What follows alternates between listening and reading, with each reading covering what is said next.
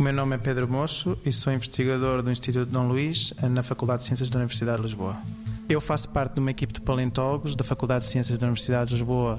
em colaboração com a Universidade Nacional de Educação em Distância uh, de Espanha,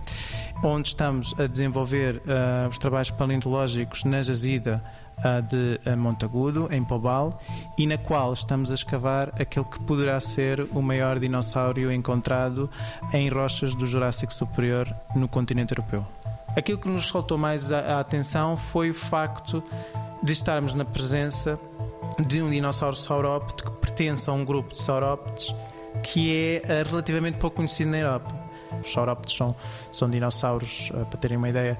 eh, são dinossauros herbívoros, quadrúpedes, pescoço comprido, cauda comprida, e dentro deste grupo estão representados aqueles que foram os animais, os maiores animais que viveram em ambiente, em ambiente terrestre. Este espécimen montagudo, em conjunto com outras, uh, outros dois exemplares que estão neste momento a ser escavados, preparados e estudados também de Pombal e que também correspondem a outras duas formas gigantes, Uh, mas o conjunto destes três espécimes nos permite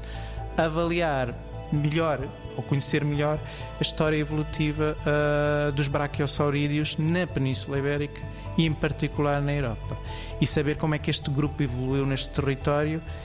e quais as relações de parentesco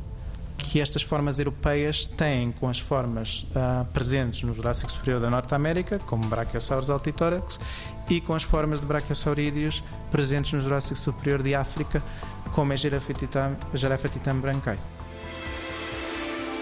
90 Segundos de Ciência é uma produção conjunta Antena 1, ITQB e FCSH da Universidade Nova de Lisboa.